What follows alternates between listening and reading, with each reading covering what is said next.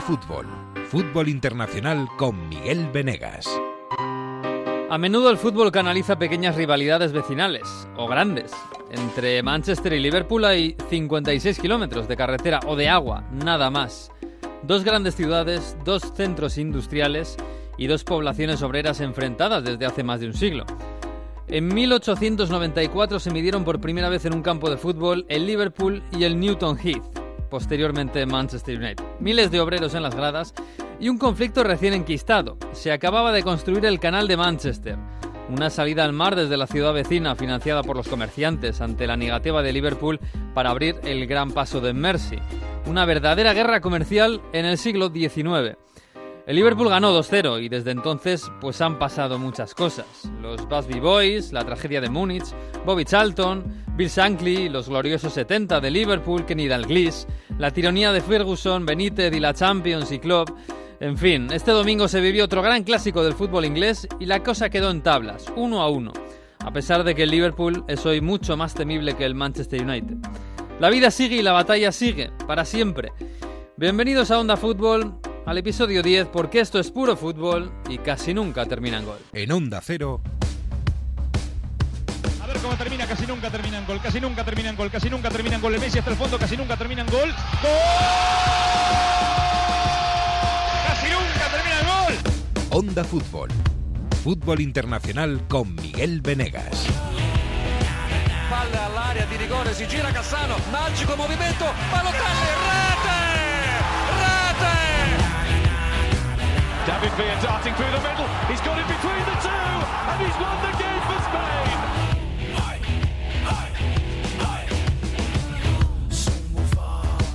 Pues sí, terminado un fin de semana apasionante, no solo en Inglaterra, no solo en el centro de Inglaterra, sino en toda Europa. Y empieza otra semana apasionante con la Champions, tercera jornada de la Champions, que está, uf, está intensa para algunos equipos. ¿eh? Están, jo, no sé dónde tengo a estos. Eh, en la- algún lugar de la campiña inglesa, creo que por el centro del Yorkshire, está Jesús López. Hola Jesús, muy buenas. ¿Qué tal? Muy buenas, ¿cómo estamos? Muy bien. En el día después del gran clásico de Inglaterra, que ha dejado, bueno, no sé si escombros, pero ha dejado las cosas, bueno, Nadie contento, pero tampoco nadie muy triste, ¿no? Sí, sí, casi que, bueno, hemos firmado la paz de momento. Está, a Mario Gago yo no sé dónde lo tengo, porque como está todo el día viajando por Europa. eh, hola Mario, muy buenas. ¿Cómo estáis? Pues con abrigo, siguiendo a la Juventus, que nada se va a preparar ya, que reciba el Lokomotiv de Moscú y Ah. ya con abrigo, fíjate, la ciudad deportiva de, de Turín prácticamente. Estamos ya ahí a- sufriendo el frío ya prácticamente, Sí. eh, os lo digo. Bueno, es que ha llegado el otoño así como muy de golpe, ¿no? Aquí en Madrid también. Yo me mm, caí una chupa en la moto el, el sábado tremenda, que me calé hasta los huesos. Pero bueno, Cada te- vez que llueve en Madrid lo contáis y Sí, eso es verdad. Madrid. Cuando llueve en Madrid parece que llueve en toda España y no es cierto, no es cierto, pero bueno. Bueno, oye, vamos a hacer esto porque tenemos un día complicado. ¿eh? Yo he quedado con luego con un hombre, con un español que está en el Leverkusen y además que manda bastante. Ya os contaré, ya os contaré la semana que viene a ver qué me dice. Eh, Jesús. Bueno, ¿cómo es el día después allí? Porque, no sé, teníamos muchas, muchas ganas de ver a... Bueno, algunos tenían muchas ganas de ver a Liverpool paseándose por fin en Old Trafford. 30 años después prácticamente, porque no se le da bien este clásico, eh, y se han quedado con las ganas. Y en el United yo creo que llegaban con mucho, mucho miedo.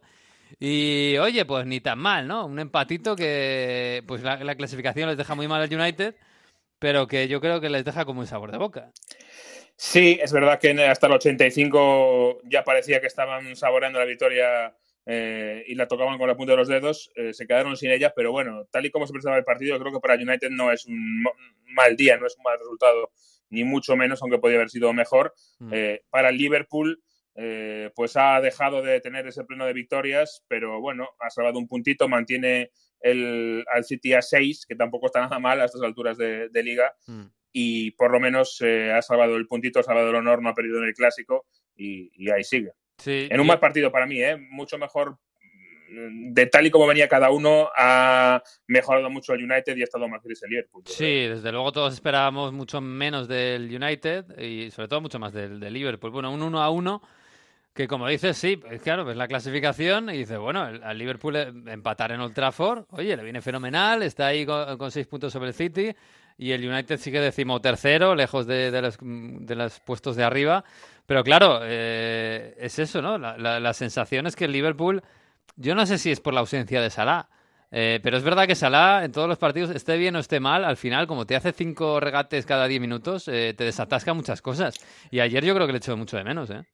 Sí, sí que le echó de menos porque además no tuvo un buen día, ni mucho menos eh, Divo Corigi, su sustituto. De hecho, fue el primer eh, sustituido por eh, Jurgen Klopp. y yo creo que eso también dice algo.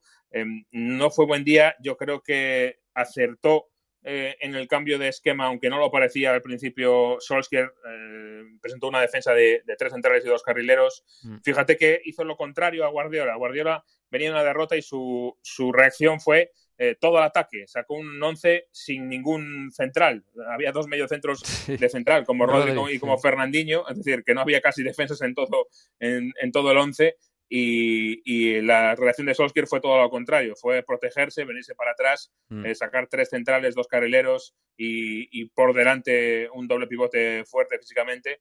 Y sin embargo le salió bien, sobre todo yo creo que gracias a Marcus Rashford, que es un futbolista que muestra una cara muy distinta eh, ante los equipos que se le cierran mucho al United eh, y otra totalmente distinta, como digo, cuando tiene espacios. Ahí mm. es un jugador muy peligroso y fue el que comandó el ataque del, eh, del United, el que tuvo más peligro y el que al final metió ese gol tras una buena jugada también, por cierto, de, de Daniel James. Sí, y tras una polémica, ahora hablamos de la polémica. del Uf, muchas, ¿eh? Pero fíjate que. Se me... han hecho amigos, Klopp y el cuarto árbitro. Así bueno, cosa Klopp le ha quitado un, un, año de vida al cuarto árbitro, por, por Dios. Pero, pero antes de hablar de eso, eh, yo me estaba acordando, viendo el 11 de, del United ayer, que echa claramente de la manta para atrás. Eh, yo no digo que no lo entienda, de hecho le sale bien. Y de hecho saca petróleo de un partido que parecía perdido de antemano. Pero claro, me estaba acordando de cuando llegó hace un año al banquillo del United y que echó la manta para, para arriba y, dijo vamos al ataque, vamos a jugar bonito, vamos a... Y, y poco a poco, lo, lo, fuimos hablando el año pasado, fue poco a poco, poco a poco, echándose un poquito para atrás y lo de ayer ya, eh, claro, que vuelvo a repetir, que yo lo entiendo, que al final le ha salido bien, pero que el United de cómo, cómo quería empezar Solskjaer a cómo está ahora con Solskjaer es, es que no tiene nada que ver, ¿eh? Sí, y desde luego que esto te ayuda a salvar un día complicado como tenías eh, ante Liverpool, pero no te ayuda a construir ese equipo de futuro que dices que quieres construir y, que, y para lo que pides tiempo, ¿no? Mm. Eh, y por ahí eh, viene un poco la tristeza de pensar que el United ahora es un equipo que le va mucho mejor jugar al contragolpe y a cerrarse atrás y esperar que haya espacios y que te dejen huecos a que un equipo que vaya a dominarte y que te vaya a cogotar en, en tu propio área, ¿no? Y, y, eso que estábamos en el Trafford. Esa es la peor lectura, yo creo, para el equipo, que obviamente este buen partido y este punto ante el Liverpool no le soluciona los problemas de fondo tan, tan graves que tiene.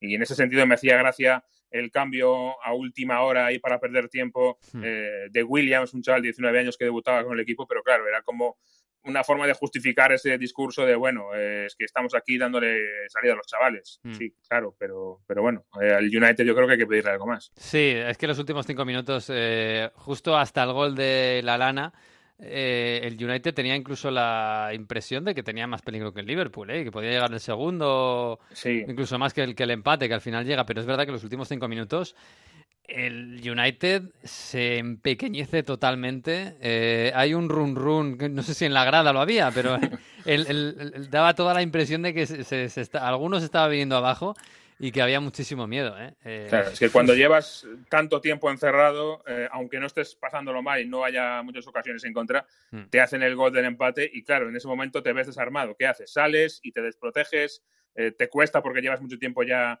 acomodado atrás, eh, es muy difícil en ese sentido y, te coge a contrapié. Y ahí el Liverpool sabía que tenía la opción incluso de remontar y, fue a por ello, no lo consiguió pero sí que tuvo algún acercamiento que podía haberlo hecho. Mm, oye, para los de Liverpool, porque claro, desde aquí miramos esto con otra mentalidad seguramente, pero para los de Liverpool, eh, guardarse a Salah, eh, que seguramente podía haber jugado si forzaba, eh, porque quizás para Klopp era más importante la Champions que la Premier, ¿eso sienta bien o, o, se entiende? Yo desde aquí lo entiendo perfectamente, pero claro, desde allí no sé. No sienta bien, pero claro, es que no queda tan claro porque en Inglaterra no se dice mucho. No queda tan claro eh, el hecho de que, de que haya sido una forma de guardarse lo que podía haber jugado. Eh, obviamente al final ya no es tanto por preferir un partido o, por otro, sino por arriesgarse, arriesgarse a perder a Sala durante un tiempo. Mm. Y eh, ahora entramos en un, en un periodo entre un parón de selecciones y el siguiente, en el que hay partidos sin descanso, hay Copa, hay Liga, hay Champions, y este ciclo de partidos eh, seguidos cada tres días culmina nada menos que en un Liverpool-Manchester City. Mm. Con lo cual, yo creo que tanto Guardiola como, como Klopp tienen especial cuidado de no arriesgar eh, para nada, para nada mm, que hay. Lo que ha dicho Jürgen Klopp eh, sobre Salah es que no estaba preparado, que no había más, Mm. que no había entrado con el equipo y que, bueno, que es que no podía, no es que se lo esté guardando, sino que era una cuestión eh, bastante clara médica y que no está claro que pueda jugar el miércoles tampoco, es lo que ha dicho Jürgen Ah, Klopp. Ah, pues mira, yo pensaba que, que sí, que para el, para el el partido contra el Gent, sí que podría jugar. Bueno, oye, y el VAR, Eh, porque claro, eh, yo creo que el resultado del 1 a 1 es justo, por lo que se vio en el campo, aunque está claro que, no sé, dime tú si lo ves de otra forma, pero yo creo que, que, la, que, que la ilegalidad del gol de- del United es clara, ¿no? Y que el VAR tenía que haber entrado, ¿o no? Sí. Bueno, a ver, yo, mi, mi punto de vista, lo, lo dábamos durante la retransmisión, es un poco distinto. Em, dos cuestiones. Una, eh, el listón de las faltas en la Premier League es más alto que, que en España y este tipo de jugadas te las pueden perfectamente no pitar en la Premier League. No sería tan raro como, como en la Liga. Y segundo, y a mí me parece más importante, lo hemos insi- insistido muchas veces. em, el VAR le da en la Premier League mucho peso a la decisión inicial del árbitro. Mm. Y por eso yo creo que no se atreven mucho, porque eh, tiene que ser realmente un error muy claro, muy manifiesto para que se revise esa jugada. El VAR la ha revisado porque de hecho se paró el partido, Sí. pero al final no decidieron que eso fuera suficiente para darle la vuelta a una decisión del árbitro. Eh, hay que entenderlo de esta forma. No están Mm. valorando si esto es falta o no. Están valorando si es una falta tan clara como para darle la vuelta a algo que ha decidido el. el Sí, que el árbitro la ha visto en directo porque estaba Claro. delante y no, pito pena- no pita falta. Claro, y no les vale demasiado la solución de que lo vaya a ver porque se trata de evitar eh, las interrupciones en lo posible. Entonces, es e- en la mentalidad de la Premier League, yo me arriesgué y en directo, de hecho, en la retransmisión, cuando vi la repetición, dije, esto no se lo van a dar al- como falta. Por eso, no porque estén valorando la falta en sí, sino están valorando si es algo tan grave como para darle la vuelta a lo que ha sucedido en el campo. Ya. Bueno, pues sí, tiene sentido. Tiene sen- Ahora, no sé si Klopp lo ve de igual forma, ¿eh? porque le estuvo dando la no. turra al cuarto árbitro. Madre mía, yo lo entiendo, ¿eh? porque a mí me pareció falta clara y que tenían que haberlo revisado, pero bueno. Al final, oye, eh, yo creo que hay que darle mérito al United, que con poco, porque al final tiene poco, no nos vamos a engañar, eh, le sacó un puntito al Liverpool y le podía haber sacado los tres perfectamente. Así que, bueno, lo que el VAR no te ha devuelto, pues en realidad el fútbol te lo debía, más o menos. Más o menos. Bueno, pero aún así está con seis puntitos por encima del City. Eh, el City que, como decías tú, con centrales que no son centrales, casi con defensas que no son defensas, eh, le ganó al Crystal Palace y le ganó bien, además. Incluso con más Sí. juego que puntería, porque puntería no tuvo. Sí, es verdad. eh, esa defensa de Cancelo, Fernandinho, Rodri y Mendy, Es que fíjate. ahí hay, hay, vamos, hay delanteros, eh, hay mediocam- mediocampos con menos eh, talento ofensivo que esa de línea defensiva, ¿eh? sin duda en la Premier. Y, y es difícil, pero, pero fíjate, lo hizo un poco, por un lado, llevado por las lesiones. Yo creo que en el mismo caso que Salah tenía en el banquillo a John Stones, que volvía tras lesión, pero no quiso darle los 90 minutos por no arriesgarlo y se la jugó contra el Crystal Palace, un equipo que habitualmente ante un grande se suele cerrar bastante atrás y se la jugó en ese sentido. Yo creo que también para evitar problemas con John Stones y, y dejarle y evitar posibles recaídas. Mm, Tenía a Eric García también, ¿eh? que bueno, También. es un chaval muy joven, pero bueno, venía de la sub-21. Sí. Podía haberle Y como metido. digo, Fernandinho ya venía jugando de Sí. central últimamente y en este caso, pues, pues ahí metió también a, a, a Rodri. Eh, así que una alineación muy eh, exótica, pero que le ha valido a- al City perfectamente. Ha tenido pocas opciones a la contra el Crystal Palace, eh, no como el otro día el último choque entre el Wolverhampton, aquellos dos goles eh, de Adama Traoré. Sí, sí, sí, sí. La verdad es que no tuvo, es que no tuvo prácticamente nada y el City falló mucho, eh, falló muchísimo. Sí, Incluso sí, tuvo algunas- opciones para haber marcado más. Sí, incluso algunas por negligencia. Me estoy acordando de una que tuvo Gabriel Jesús que tenía a, a- a De Bruyne solo, que De Bruyne hizo un partidazo pero no marcó, y, y se la chupó. Así que bueno, un 0-2 para el City que podía haber sido bastante más. Y de, de los otros dos, bueno, nos queda el partido del Arsenal, por supuesto, pero de los otros grandes, eh, el Chelsea 1-0 al Newcastle. Newcastle está siendo un equipo bastante aguerrido, porque el, el Chelsea, bueno, se lo ocurrió bastante. sí, pero no mucho más, ¿eh? No, no, a claro. A falta al de calidad. Y, mm, y el Tottenham. eh, ¿Qué pasa con el Tottenham? Porque es que seguimos a cuestas con esto. El, el sábado, bueno, empató a uno contra, en casa contra el Watford y gracias porque empató Dele Alli en el 86. Eh, vi después en Twitter eh, tertulias, no sé de qué tono, pero hablando en la BBC de, de Pochettino, pero ya de una forma como, como si hubiera que echar a Pochettino. Pues está en el disparadero, eso está claro. Em, el problema del que yo creo que hablamos en el, en el Tottenham es que Pochettino es un, entrenador no tan, a lo mejor, bestia, no tan exagerado como en el caso de Antonio Conte, pero es un- sí es un entrenador que exige mucho a sus, plantillas y está ya la relación un poco deteriorada, no porque haya problemas graves, sino porque es mucha exigencia durante muchos años y esto que se suele decir de que el mensaje ya no le llega a los jugadores. Mm. Eh, el mismo mensaje, las mismas formas de, de motivar y cuando ya los resultados fallan, ahí se rompe un poco el, el círculo vicioso. De hecho, el ciclo, el círculo en este caso eh, virtuoso, perdón. De hecho, esta semana se sabía que los jugadores del Tottenham, de hecho, habían organizado una cena de confraternización y habían invitado al, al entrenador eh, para tratar de, bueno, pues de arreglar cosas, de mejorar, de crear un buen ambiente, etcétera. Yo no creo que sea un problema de un entrenador enfrentado a su banquillo, a su plantilla. Mm. claro, sino más bien un entrenador que ya no es capaz de motivar a sus jugadores como antes. A mí me parece más eh, que se ha desgastado la relación más que el hecho de que haya una ruptura, una discusión, algo tan grave. Mm, pues vamos a ver, ¿eh? es un, bueno, me estaba acordando un poco del caso de Zidane en el Madrid, quizás puede ser algo, algo parecido, aunque es verdad que el Zidane en otra etapa diferente, ¿no? Pero, pero claro, es que el Tottenham viene de ganar, de ganar, ¿no? De ser subcampeón de la Champions. Pero bueno, Sí, y, y- y por desgracia para los aficionados del Tottenham, de, de no ganar ni siquiera una copa por ahí que, Ujú. que podía mejorar mucho ¿no? Esa, ese balance global de, de la estancia de, de Pochettino, que es magnífica. sí, Pero Pochettino siempre ha apostado más por asegurarse la liga y, y volver a la Champions, eh, más que por las copas. Y, y un, al final una, eh, una Carabao, una FA Cup, es verdad que en el momento tampoco te, te arregla tanto si luego no vas a la Champions, pero claro, en el museo queda muy bonito. sí, sí, desde luego, hombre. Más sí. para el Tottenham que, no, que hace mucho que no gana. claro. Claro, sí, claro, siempre es una guinda que es que al final es lo que aspira todo el mundo, porque eh, sí, puedes estar todos los años entrando en Champions, pero una, quizás una Copa o una Europa League te valga más que una clasificación para la Champions, que al final es lo que eh, para lo que juega, ¿no? Para, para levantar títulos. Sí. Pero bueno, eh, vamos a ver, este el Tottenham juega contra la Estrella Roja en Champions, en principio debería ganar, ¿no? Eh, me, me parece que en Inglaterra los dos eh, finalistas de la Champions de la temporada pasada están acuciados, ¿eh? O sea, necesitan ganar los dos. Sí necesitan ganar. Y fíjate que el Tottenham juega contra Estrella Roja el eh, martes y el domingo contra el Liverpool. Sí. Nada menos. O sea, Claro, y vaya al Liverpool semanita le- que le queda por delante. A Liverpool le puedes decir lo mismo, juega contra el Genk y luego contra el Tottenham.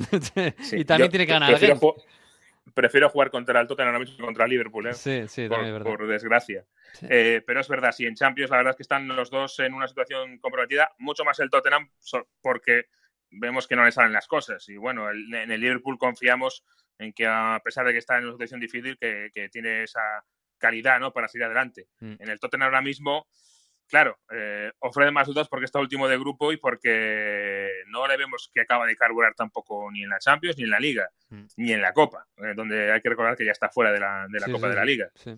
Entonces, yo creo que esa puede ser una, una clara eh, eh, prueba de esta temporada. No creo que Pochettino corra peligro de momento por todo el crédito enorme que tiene acumulado, Mm. pero el, el fútbol es muy puñetero y tiene muy poca memoria y si ca- acaba mal, si acaba cuarto como está ahora de este grupo o de la Champions, sí que se le pone muy, muy cuesta arriba ¿eh? a Pochettino. yo creo. Sí, sí, sí, sí. Bueno, pero fíjate lo del Liverpool, ¿eh? con lo bien que está en la Premier y, y Me, me pasa un poco como está Mario por ahí, ¿no? Todavía. No sabemos dónde está Mario, pero por alguna calle siguiendo al- a la Juve. me pasa Estamos, como Siguiendo a estamos, Cristiano estamos. Estamos más o menos, estamos más o menos, pero estamos. siguiendo a Cristiano, ¿no? Eh, me pasa, no, estaba acordando del Inter, que también estamos alabando mucho al Inter en la en el calcio, pero el Inter juega contra el Dortmund y menudo partidito que tiene ¿eh? este miércoles. Que tiene que, si no ganar, tiene que puntuar, ¿eh?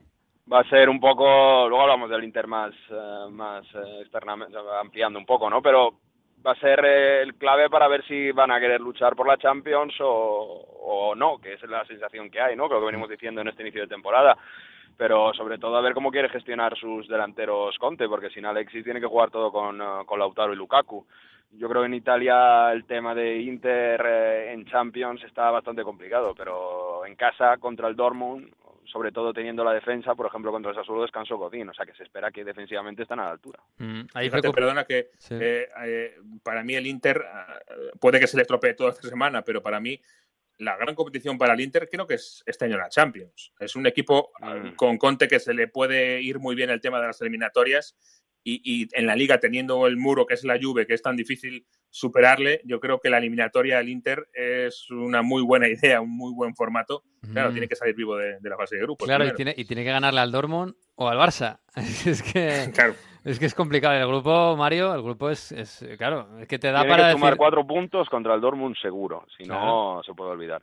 Claro. Y es verdad que el equipo compite, juega bien y sobre todo se sabe levantar ante las adversidades, pero a nivel de juego está un paso por detrás de los alemanes y, y del Barça, Mm. absolutamente. Oye, el Atalanta en el Etihad, mm, mal, ¿no? Otro que tiene que ganar, pero bueno, el Atalanta al fin y al cabo está... Es que fíjate, Pagando la qué- qué novatada. pena, ¿eh? qué pena, porque hemos visto minutos muy buenos de Atalanta el otro día contra la Lazio, hace una primera parte fantástica, se pone 0-3 en el Olímpico, jugando muy bien al fútbol, siendo muy agresivos, pero es que además van a- al campo del Manchester City sin duda Zapata, que lo van a perder prácticamente hasta el siguiente parón de selecciones. Es verdad que está Luis Muriel y que Mm. ha demostrado que está a buen nivel, pero ese físico, ese punto que te puede dar más eh, Duban Zapata contra una defensa del City que a lo mejor puede estar más adelantada, más relajada, pues eso además es un hándicap a, a mayores, ¿no? Todo lo que sea demostrar buen fútbol, mostrarse en Europa, ganar adeptos y, y demostrar que bueno, que un equipo como Atalanta ha logrado el sueño y jugar en, en- en el Manchester City pues será una gran victoria, aunque luego se pierda el partido, obviamente. Oye, de los grandes de los que estamos hablando, es decir, Inter, que lo meto ahí, aunque tiene un grupo muy difícil, eh, Liverpool sobre todo, Real Madrid y Tottenham, eh, ¿quién creéis que se cae? Para, El para octavos, ¿eh? Sí, hombre, el que tiene ahora mismo todas las papeles es el Tottenham por cómo está jugando, pero a lo mejor no es el Mm. único, ¿eh? A, a lo mejor no es el único. Pero Yo el creo Tottenham tiene que ganar a Estrella. Roja y Olympiacos, ¿eh? Que tampoco... A ver, que Sí. no contra el Bayern, pues sí, pierdes, pero el- el- tampoco es la del Inter, que tiene que ganarle al Dortmund y al Barça. Yo creo que de ahí, de esos que has nombrado, ¿cuántos eran? Cinco. A lo mejor se quedan dos fuera, ¿eh? Sí, eso te iba a decir, pues se puede quedar alguien más, ¿eh? Puede quedar Tottenham. Es que, cuidado, el Madrid tiene que ganar en, en, en- en Estambul, que, joder, que debería ser fácil ganarle al, Estam- a ganarle al Galatasaray y al Brujas, pero no lo está haciendo. Eh, el Liverpool tiene que ganar, es que tiene que ganar a- en Genk los dos próximos partidos. Eh, el Inter, ya te digo, es que el Inter tiene un grupo muy difícil. Es que... Es que además, es que además se le ha cortado la plantilla sin Sensi lesionado que va, más- va para más tiempo. Yo insisto en que Conte va a tener que priorizar una competición. Y, las sensaciones en Milán es eso, que bueno, se ha perdido contra la Juve, pero está a un punto y todavía está Sí, sí, sí. meter mano. Sí, sí, está claro. Bueno, que Jesús que pierde el tren, que tenemos que dejarle. Así que nada, un abrazo, buen viaje allá donde vayas. Eh, no sé, en Inglaterra hay sitios muy raros por ahí que visitar. Así que que, que- que vaya bien, ¿eh? Cuídate, Jesús. Hasta luego. Chao, chao, Hasta chao, chao. luego, gracias. Chao. Bueno, vamos a ponerle un poco de sabor italiano a esto.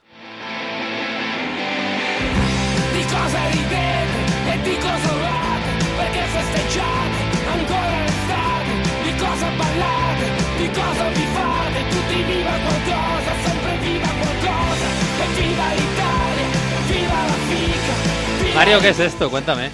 Entonces, está en Circus y es una canción que se llama Viva y yo creo que es muy acorde a los tiempos que vivimos porque dice todos viva cual cosa, viva la Italia, viva la pasta con pomodoro, viva lo que sea. Entonces todos gritando, es un poco irónica y Un yo poco creo que, que pega un poco, ¿no? Sí, sí, sí, sí. tanto ¿Viva la guerra, dicho? Por Dios.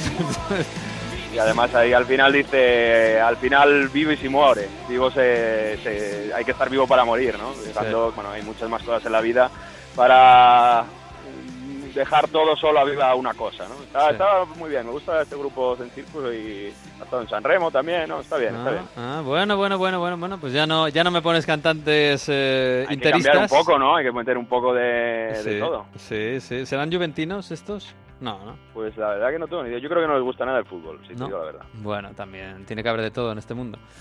Eh, oye, ¿qué pasa con la Juve? Porque mm, la Juve ganó este sábado, yo creo que más o menos como todos teníamos en la cabeza, pero ganarle 2 a 1 al Bolonia y sufrir como sufrió la Juve, eh, no sé si es un mal síntoma o es simplemente que, que estaban un poco relajados. Esto lo hemos visto ya este año mucho, ¿eh? Se- básicamente se relajaron y es que además se vio muy bien en el cambio de ritmo que, que tuvo el inicio de segunda parte. Yo creo que la Juve tuvo momentos muy muy buenos de, de fútbol en el en la segunda parte, jugando muy bien al fútbol y demostrando que los conceptos de Sarri al final pues eh, funcionan y, y que pueden crear muy buen fútbol, lo insisto, Pjanic está a un nivel excepcional. Mm. Hemos visto a, a Cristiano Ronaldo generar espacios, los centrocampistas de la Juve moverse y dominar un Boloña con una intensidad que si no es por Skorupski podemos ver la Juve mereció ganar por, por mucha desventaja. Es verdad que al final, ¿qué pasa? Bueno, esa mano dentro del área de Delic, que al final queda la polémica, le rebota primero en el pie, por tanto, por reglamento, en teoría no es penalti, aunque hay quien dice que el- la mano es antinatural porque está muy alejado, pero según el reglamento, lo que dicen los expertos, no es penalti, y sobre todo la parada de Buffon al final con eh, Federico Santander, que primero va al larguero y luego después de una chilena hace estirarse a- al portero de, de la Juve de 41 años. Tremendo el Boloña, muy competitivo como su entrenador, Mihailovic que estuvo en el banquillo, Sí. y por cierto que saludó a Sarri, no sé si sabíais que Sarri y Mihailovic son muy amigos. Sí, no, no me pega mucho esa relación, pero, pero bueno, pues está bien, ¿no?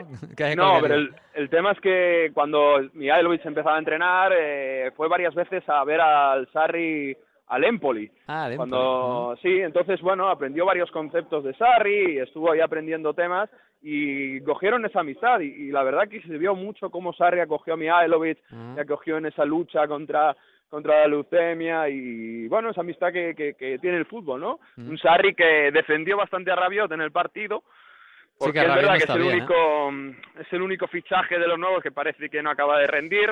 Bueno, Ligt, Ramsey- eh, escucha, Ya, mm, es verdad. No, no está bien, ¿eh? No sé si es que esperábamos mucho, mucho de él. Es verdad que es muy joven todavía, pero comete errores, ¿eh? Ya los cometía en Claro. el Ajax, por cierto, pero bueno. más allá de que no fuera penalti, ¿no? Esa ir con la mano y Mm. demás, y tampoco estuvo muy fino. Pero bueno, en general, la sensación de la Juve es que hay bastante optimismo. Fíjate que Sarri es, eh, ha hecho historia, empezando con la Juventus, ganando todos los partidos menos uno. Mm. No lo lograba un entrenador nuevo desde los años 80, solo lo han conseguido tres entrenadores, o sea que es un récord. Como digo, generando periodos de fútbol muy buenos. Es verdad que Cristiano no acaba de marcar todas las ocasiones que tiene, Mm.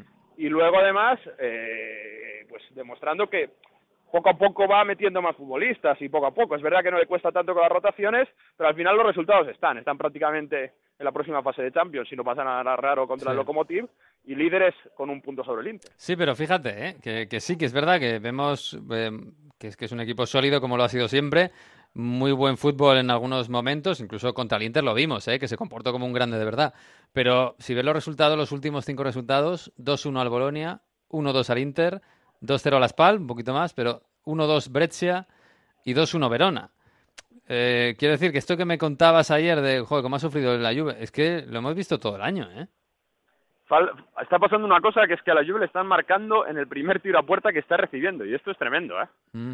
porque creo que son cuatro, cuatro veces que han disparado a puerta y el primer gol recibido. Está fallando, es que no es la lluvia de Alegri, claro, han cambiado, presión mucho más arriba, Mm. se arriesga mucho más y al final acaban recibiendo gol. Pero al final el equipo, o sea, el resultado es corto, pero ayer dio la sensación de que se podía haber ganado por mucho más. ¿Qué pasa? Que al final se sufre porque si llegas con el final apretado, los Mm. rivales dan, dan todo, ¿no? Mm. Pero yo creo que hay tranquilidad en la Juve y insisto, yo creo que hay otros temas que, que preocupan mucho más, como el tema de Manjukic, por ejemplo. ¿Qué, que qué o pasa con Manjukic? Que Manjukic está apartado de todo, está apartado de la plantilla, no se entrena, no va a las convocatorias lo ha dicho Sarri, es una decisión que han tomado con la sociedad, pero es que que lo han intentado vender todo el verano durante varias ocasiones. Claro, pero una vez no lo has vendido, mm, lo, apartas. Increíble. Parece, los rumores dicen que es que ha discutido con Sarri y tal, pero como tienen tantos delanteros en la plantilla, mm. el caso es que no encuentran una solución para Sarri y eh, para, para Manjukic y fuera absolutamente de todo. Claro, es que ni gratis sale de la Juventus. Entonces, bueno, se mm. habla de que puede ir al United en el mercado de, de verano a ver qué se hace. Por cierto, al United donde sigue sonando alegre con mucha fuerza, pero es un tema bastante curioso porque cobrando 5 millones de euros al año netos, no se entrena, no viaja, fuera de la plantilla, es un tema bastante complicado. Sí, sí, además un tío que, que aporta muchísimo, que siempre lo ha hecho y compite como el que más. Em, bueno, em, el Inter, yo no sé si se despistó también, pero de un 1-4 al Sassuolo acabó 3-4 y sufriendo un poquitín, aunque acabó ganando el partido. Esto no, esto no estaba pasando, ¿no? Que el, que el Inter sufriera un partido así también es un poco raro, ¿no? Que, le vayan a remontar así. Es verdad que, claro, también teniendo tema Champions y, viendo cómo, cómo venían de balón de selecciones y demás, el partido resuelto, pero bueno, eh, un poco no, no, no se habla tanto, es un poco accidente. Hay quien dice que Conte acabó con fiebre en el banquillo y demás, entonces como que no podía apretar tanto a los jugadores que se relajaron, ¿no? Un poco la anécdota que, Estaba mermado Conte. Claro, y no les apretaba tanto, de hecho ni saben, ni siquiera hablado con los periodistas después. Pero lo que sí que queda es doblete de Lukaku y doblete de, de Lautaro, es verdad que uno de los dos goles de ambos fue de penalti, pero fíjate el gol de, la, de Lukaku, el que que supone el 1-2, que es un pase de Debris muy vertical a Lukaku. Es una acción que ha entrenado mucho Conte, muy juego directo para que el físico del delantero belga se aproveche y que sea determinante. Yo creo que con eso se tiene que quedar Conte y, un Inter que se levanta después de dos derrotas consecutivas, que se levanta después del 1-1 de Berardi cuando le, empatan y al final demuestra su superioridad, ¿no? Lo que veníamos diciendo toda, toda la temporada. Con tres, cuatro cosas que hacen muy bien, sin Sensi con Gagliardini y con, uh, bueno, Viraghi por la izquierda, que también es un poco handicap, ha tenido varias lesiones, además de Alexis, mm. pues eh, se va, va montando y va generando pues esa superioridad que quiere en el campo. Por cierto, eh, sin Alexis, pero con Espósito, que lo comentamos al principio de temporada, si te acuerdas, ese chaval que, que, empezó a marcar bastantes goles en la gira del Inter. La sensación de la pretemporada, sí. Pues eh, sin Alexis, que ha pasado? Conte ha dicho que no vaya al Mundial Sub-17, que va a tener eh, lugar ahora en unas pocas semanas en Paraguay, si no me equivoco. No, en Brasil, en Brasil. Mm. Y bueno, se va a quedar como siguiente delantero para, para aportar minutos en, en este Inter y dar descanso a un uh, Lukaku y a un Lautaro que ya tienen pareja, ya hay que tener nombre artístico. Si en la Juve está la HD de Higuaín Dybala, la MSG No me digas que va a ser Lalu o algo así, o Lula. Laukaku. Laukaku. y, este es, y este es Lautaro, que le hablaban eh, además en español, todavía no domina el italiano Lautaro, después del partido contra el Sassuolo explicando cómo es su relación con, eh, con Lautaro. Estamos trabajando para, para esto, para seguirnos conociendo, porque eh, él llegó este año al Inter, está conociendo un nuevo fútbol también, como me pasó a mí el año pasado, entonces trabajamos siempre para, para darle lo mejor al Inter. Obviamente hay partidos que son, que son difíciles, que por ahí eh, tenemos que, sacar algo de lo individual. Bueno, hoy la verdad que, que los dos eh, nos estamos eh, conociendo aún más en el día a día y bueno, eso es importante para, para que el Inter, bueno, o nosotros le podamos dar lo mejor al Inter y que, y que gane, eso es lo, lo más importante. Qué bonito, qué bonito. Se están conociendo poco a poco, van saliendo, van conociéndose y bueno, poco a poco el amor va surgiendo en esa pareja tan bonita. Que claro, si no está Alexis, es la pareja fija, fijísima, claro. Y Lautaro gol, ¿eh? Cuatro o cinco goles cada uno y yo creo que es importante que... Le faltaba gol a Lautaro, ¿eh? Y últimamente lo está consiguiendo. Se decía un poco y yo creo que Lautaro va a ser un gran, gran jugador, un jugador si el Inter continúa a un nivel alto alto se puede quedar y ser protagonista, pero podemos hablar de, top de Europa, porque es un jugador que le ves que, que se esfuerza en, en, mejorar, en que cada vez que pasa el tiempo tiene un, un aspecto que ha mejorado, que, que, físicamente es muy fuerte, que tiene ese cambio de velocidad, y yo creo que tiene cositas que, que le pueden hacer un jugador muy determinante a altos niveles, vamos, vamos a ver. Pero bueno, el Inter hay un punto de la Juve y era muy importante ganar después del parón de selecciones y después de las dos derrotas seguidas y además con Conte enfermo, como decía antes, al final de la segunda parte. Bueno, que Por se cierto, bien, hombre. ¿Mm? Cayó un paracaidista en mitad del partido, que eso no se vio. ¿En serio? Y bueno, Eso sí, no sí, vi. sí. Sí, porque no lo sacó la televisión, Ah. pero en medio del partido, la nueva mm, forma de, ¿cómo decir?, de, de espectador que, que interrumpe un partido, ¿no? Ca- Cayendo desde un paracaídas. Tremendo. No me digas. O sea, que le han detenido, claro.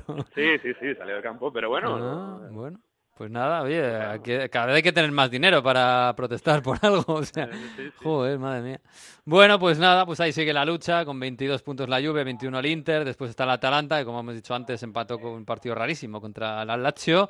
Después el Napoli, que ganó 2-0 al, al Verona. Eh, ojo, el Cagliari, que es verdad que tiene buen equipo. Muy importante la victoria del Napoli, ¿eh? muy importante porque Milik no había marcado todavía Ah, en esta dos. temporada y marcó dos y lo hizo además con pases de Fabián Ruiz, con pases de Insigne, también Insigne importante que se recupere. Mm. Hay un run run extraño con De Laurentiis, con Ancelotti, con Callejón de Laurentiis que dice que prácticamente si alguien se quiere ir a China que se vaya porque esos que no creen en el proyecto, o sea, esas declaraciones muy muy fuertes. Y hay un run run un poco raro en el Nápoles, así que era importante que ganasen contra, contra el Verona sin recibir goles y haciéndolo de forma veramente clara. Así que Mm. muy importante. Te Decías tú el Cagliari, vaya golazo de Nengolán. Sí. El Cagliari que tiene buen equipo, ¿eh? El Cagliari que tiene a Nengolán, tiene a Boateng, o sea, tiene un equipo a Simeone. Hernández. Ah, A Simeone. ah, claro, es que tiene un equipo para estar, quiero decir, para ser el Cagliari, que todos eh, pensamos que es un equipo para no descender y está ahora luchando por Europa, cuidado. Revelación. Y para cerrar, cositas breves, por ejemplo, que Andriazzoli, entrenador del Genoa, si ya había superado el parón de selección, lo venimos diciendo desde hace tiempo que podía Sí. haber sustituido que si Gattuso, bueno, prácticamente después de caer goleado en Parma, está finiquitado y va a ser el próximo entrenador despedido. Y tema racismo, porque obviamente otros fines de semana, pues eh, hay que lamentar nuevos gritos racistas de la Roma en este caso, en su partido fuera de casa contra la Sampdoria. Mm, Con partido Ranieri, por 0-0. cierto, debutando contra su, equipo de sus amores, sí. Sí, sí. Y además frenando a la Roma en un partido, otra vez, otra lesión de la Roma que lleva 14 lesiones, una cosa increíble lo que está pasando en la Roma con las Mm. lesiones, que debutó Kalinic. Pero bueno, gritos racistas a Vieira y comunicado del club, como tiene que ser, denunciando, pidiendo perdón por esos energúmenos que Mm. hicieron esos burracistas. Cosas positivas que los clubes de fútbol, no como otros que lo han minimizado. Por ejemplo, le ha pasado al Pescara esta semana. Un Oh. aficionado, entre comillas, del Pescara eh, responde a un tuit del eh, Pescara diciendo, bueno, ya basta de estas iniciativas contra el racismo, os estáis eh, plegando a los comunistas del CAT, ¿qué quiere decir? Comunistas No me de- digas, ¿en no sé qué, serio? tal. Eh, basta, o cambiáis o me quito del equipo. Respuesta inmediata del Pescara, le responden públicamente, bueno, con aficionados como tú no los queremos, fuera, eres un racista, el, eh, un racista, el fútbol tiene que estar limpio y, y no queremos esto. Obviamente, localizado, Daspo, como se dice en Italia, le han quitado el abono Mm. y fuera del campo. O sea, Bueno. hay instituciones como Roma y Pescara que sí que quieren atajar el racismo y eso es positivo al menos. Uf, madre mía, es que cómo se puede mezclar. Es que es, que es básico. Si es que pienses lo que pienses políticamente, el, el luchar contra el racismo es que es básico. Es que debería volvemos, ser común a al, todos. volvemos al viva cual cosa. Pues sí, es. sí, viva cual cosa. Madre mía, madre mía. Bueno, te voy a dejar, oye, que estás por ahí, que no sé si te están persiguiendo a ti o tú estás persiguiendo a Cristiano. Es que estamos aquí de jaleo y no puede ya, ser. ya. La Champions, que tiene una música y un sonido especial. Oye, por cierto, eh, Boca River, ¿eh? Sí, y yo creo ¿Y que esa amistad Torino-River, a ver si puede dar suerte otra ¿Gana vez. para River en la bombonera? Bueno, con que empate, vale, Sí. defiende el resultado de la ira. Sí, sí, sí. ¿Un Flamengo River en la, en la final de la Libertadores o qué? Pues, pues sí, podría ser. Por cierto, han salido nuevas nuevas sedes, ¿eh? Ahora que no, no, he visto la noticia durante esta semana, o sea que la Copa América ya que se está haciendo muy europea ahí, con final en un partido único y todo esto. Sí. Así que bueno, muy muy europeo toda la Copa América. Sí, bueno, bueno, habrá que esperar, habrá que esperar. Pero bueno, es una bonita semana eh, para disfrutar del fútbol. Bueno, Mario, que nada, eh, disfrútalo. Un A abrazo. pasarlo bien, un abrazo. Chao, chao.